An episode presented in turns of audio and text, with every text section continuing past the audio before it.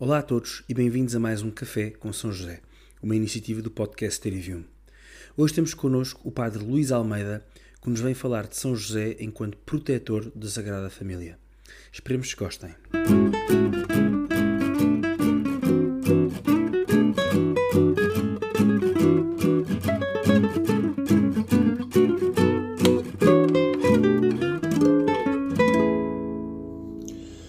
Deus valoriza que não faz barulho. Deus usa meios simples para fazer brilhar a sua glória, ou seja, para manifestar e fazer conhecer e cumprir a sua vontade santa, e de um modo pleno, fazer ver, em pessoas e sinais concretos, o atuar da sua divina providência. São José é, no dizer do Papa Francisco, a sombra bondosa de Deus. Ele, na sua missão de protetor do Menino Deus, é colocado na fronteira entre o divino e o humano, entre o céu e a terra.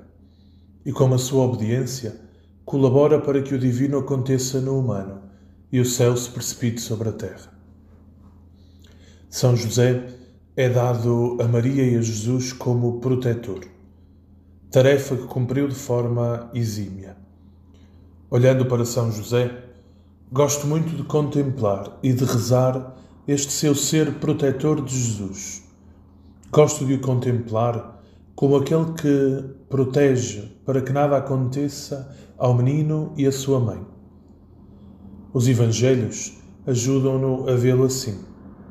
Nas narrações dos fatos do Natal, quando os pastores ou os magos se apresentam no presépio, é sempre referido o menino e sua mãe. Não se fala de São José, mas sabemos que está lá, qual guarda-costas do menino e de sua mãe. De facto, os evangelistas a ele só se referem para contar os sonhos reveladores que têm. Sonhos sempre de proteção. Protege Maria e o menino que traz no seio para que não seja julgada e apedrejada.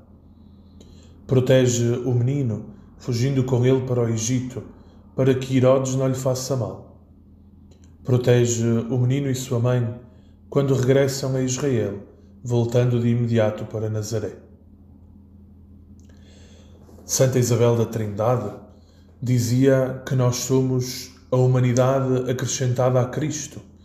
Somos a humanidade continuada de Cristo nos nossos tempos. Desta humanidade de Cristo que nós continuamos, Maria continua a ser mãe e José continua a ser o protetor. E por isso podemos e devemos recorrer com filial devoção e fervor a São José. Encontramos de imediato uma dificuldade grande. Nos Evangelhos não se lê uma única palavra de José. Como podemos fazer o que ele nos diz? Escutemos São João Paulo II, na sua exortação de 1989, chamada Redemptoris Custos, o guardião do Redentor, quando diz que o silêncio e as atitudes de São José falam mais alto e mais eloquentemente que qualquer discurso que a sua boca poderia articular. Podemos fazer o que São José nos diz, imitando as suas atitudes.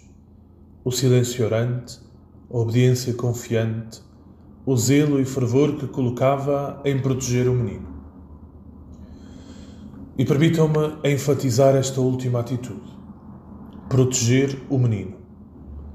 São José não olha a meios para que Maria possa viver e ter a sua criança, para que o menino nasça bem e seja defendido dos perigos que desde logo começam a ameaçá-lo. Permite, com os seus gestos e com o seu zelo, que Jesus possa assim cumprir a sua missão de ser redentor da humanidade inteira. Não pensemos que é só Deus que nos protege. Também temos nós de proteger Deus na nossa vida. Temos de o defender dos inúmeros ataques dos Herodes de hoje, que, como de ontem, o querem eliminar do centro da nossa vida e do centro do nosso mundo. Proteger o menino é frequentar os sacramentos, é ter uma vida consistente de oração, é praticar a caridade. É permitir que Deus continue a viver em nós e para além de nós, como fez São José. E por fim, uma palavra especial aos pais. Cada pai olhe também a São José e se inspire. Veja-se a si mesmo como o protetor da sua família, como foi o esposo de Maria. Proteja a sua família, permitindo que Deus habite nela e seja o centro da vida familiar. Assim, com certeza que saberão enfrentar juntos todos os tempos, os alegres e os duros. Que São José rogue por todos nós, sobretudo pelos pais. Que todos saibamos proteger a presença de Deus em nós e nas nossas famílias.